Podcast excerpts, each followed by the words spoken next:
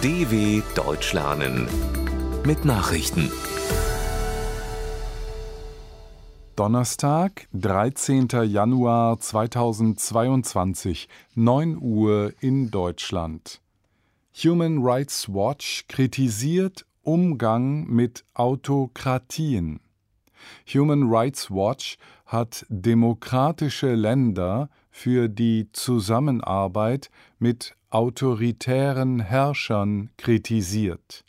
Oft unterstützten sie autokratische Systeme, um Migration zu unterbinden, den Terrorismus zu bekämpfen oder für vermeintliche Stabilität zu sorgen, anstatt demokratische Prinzipien zu verteidigen, erklärte die Menschenrechtsorganisation anlässlich der Vorstellung ihres Jahresberichts in Genf. So lieferten etwa die USA weiter Waffen an Ägypten und Saudi-Arabien, obwohl US-Präsident Joe Biden eine menschenrechtsbasierte Außenpolitik versprochen habe. Iran und Venezuela ohne UN-Stimmrecht. Der Iran, Venezuela und eine Reihe weiterer Staaten haben ihre Stimmrechte in der UN-Generalversammlung wegen Zahlungsrückständen vorübergehend verloren. Generalsekretär Antonio Guterres teilte mit, der Iran müsse umgerechnet mindestens 16,1 Millionen Euro und Venezuela 34,8 Millionen Euro zahlen, um in dem größten UN-Organ wieder mitbestimmen zu können. Auch der Sudan und die Republik Kongo verloren ihr Stimmrecht. Nach UN-Regularien wird jenen Staaten das Recht darauf entzogen, deren Schulden der Höhe ihrer Mitgliedsbeiträge der vergangenen zwei Jahre entsprechen oder höher sind. Französisch-iranische Wissenschaftlerin wieder in Haft die im Iran verurteilte Anthropologin Fariba Abdel-Khar ist wieder in das berüchtigte Evin-Gefängnis bei Teheran gebracht worden. Die französische Regierung reagierte empört und forderte die sofortige Freilassung der 62-jährigen Franco-Iranerin.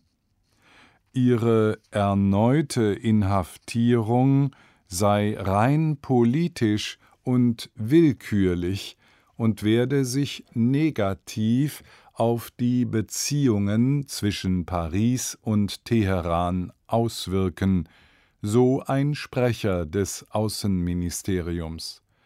Abdelchar war 2019 festgenommen und im Jahr darauf zu fünf Jahren Haft wegen Propaganda gegen das System verurteilt worden. Seit Oktober 2020 stand sie unter Hausarrest. Urteil im Al-Khatib-Prozess erwartet. Vor dem Oberlandesgericht im rheinland-pfälzischen Koblenz wird an diesem Donnerstag das Urteil im weltweit ersten Prozess um Staatsfolter in Syrien erwartet. Dem Angeklagten werden unter anderem Mord in 30 Fällen und Verbrechen gegen die Menschlichkeit vorgeworfen Unter seiner Führung sollen vor zehn Jahren im berüchtigten Al-Khatib-Gefängnis in Damaskus mindestens 4000 Häftlinge mit Schlägen, Tritten und Elektroschocks gefoltert worden sein. Die Bundesanwaltschaft fordert lebenslange Haft und die Feststellung der besonderen Schwere der Schuld. Die Verteidigung plädiert auf Freispruch. Nigeria hebt Twitter-Sperre auf. Nach rund sieben Monaten hat der nigerianische Präsident Muhammadu Buhari den Kurzmitteilungsdienst Twitter wieder zugelassen. Laut Medienberichten hatte das Unternehmen zuvor Bedingungen erfüllt. Unter anderem gehe es dabei um die Besteuerung nach nigerianischem Recht und den Umgang mit verbotenen Veröffentlichungen.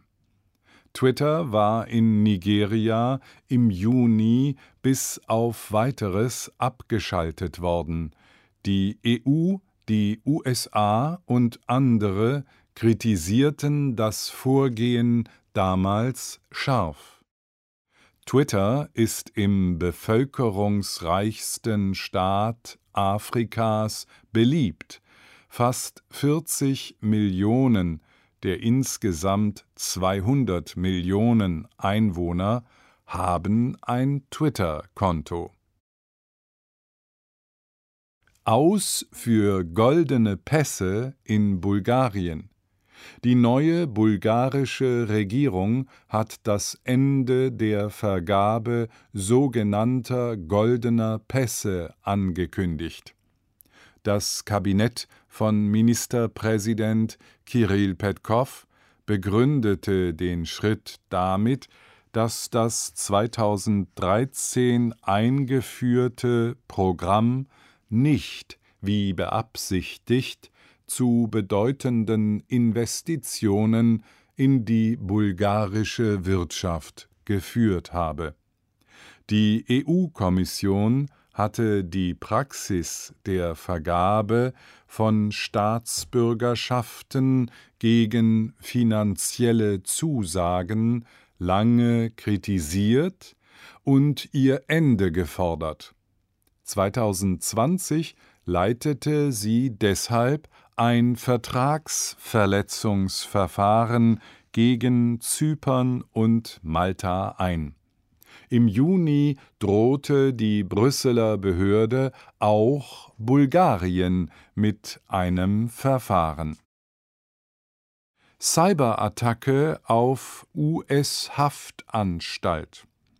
Ein Hackerangriff hat ein Gefängnis im US-Bundesstaat New Mexico lahmgelegt. Laut Gerichtsdokumenten wurden vergangene Woche die Sicherheitskameras sowie das automatische Türsystem der Haftanstalt im Bezirk Bernalillo außer Betrieb gesetzt. Auch andere öffentliche Einrichtungen in der Region nahe der Großstadt Albuquerque waren von dem Angriff betroffen. Unbekannte Erpresser hatten offenbar die Festplatten der Computer mit einer sogenannten Ransomware verschlüsselt. Ob sie auch Lösegeld gefordert haben, wurde nicht bekannt. Soweit die Meldungen von Donnerstag, dem 13.01.2022 dw.com/langsame Nachrichten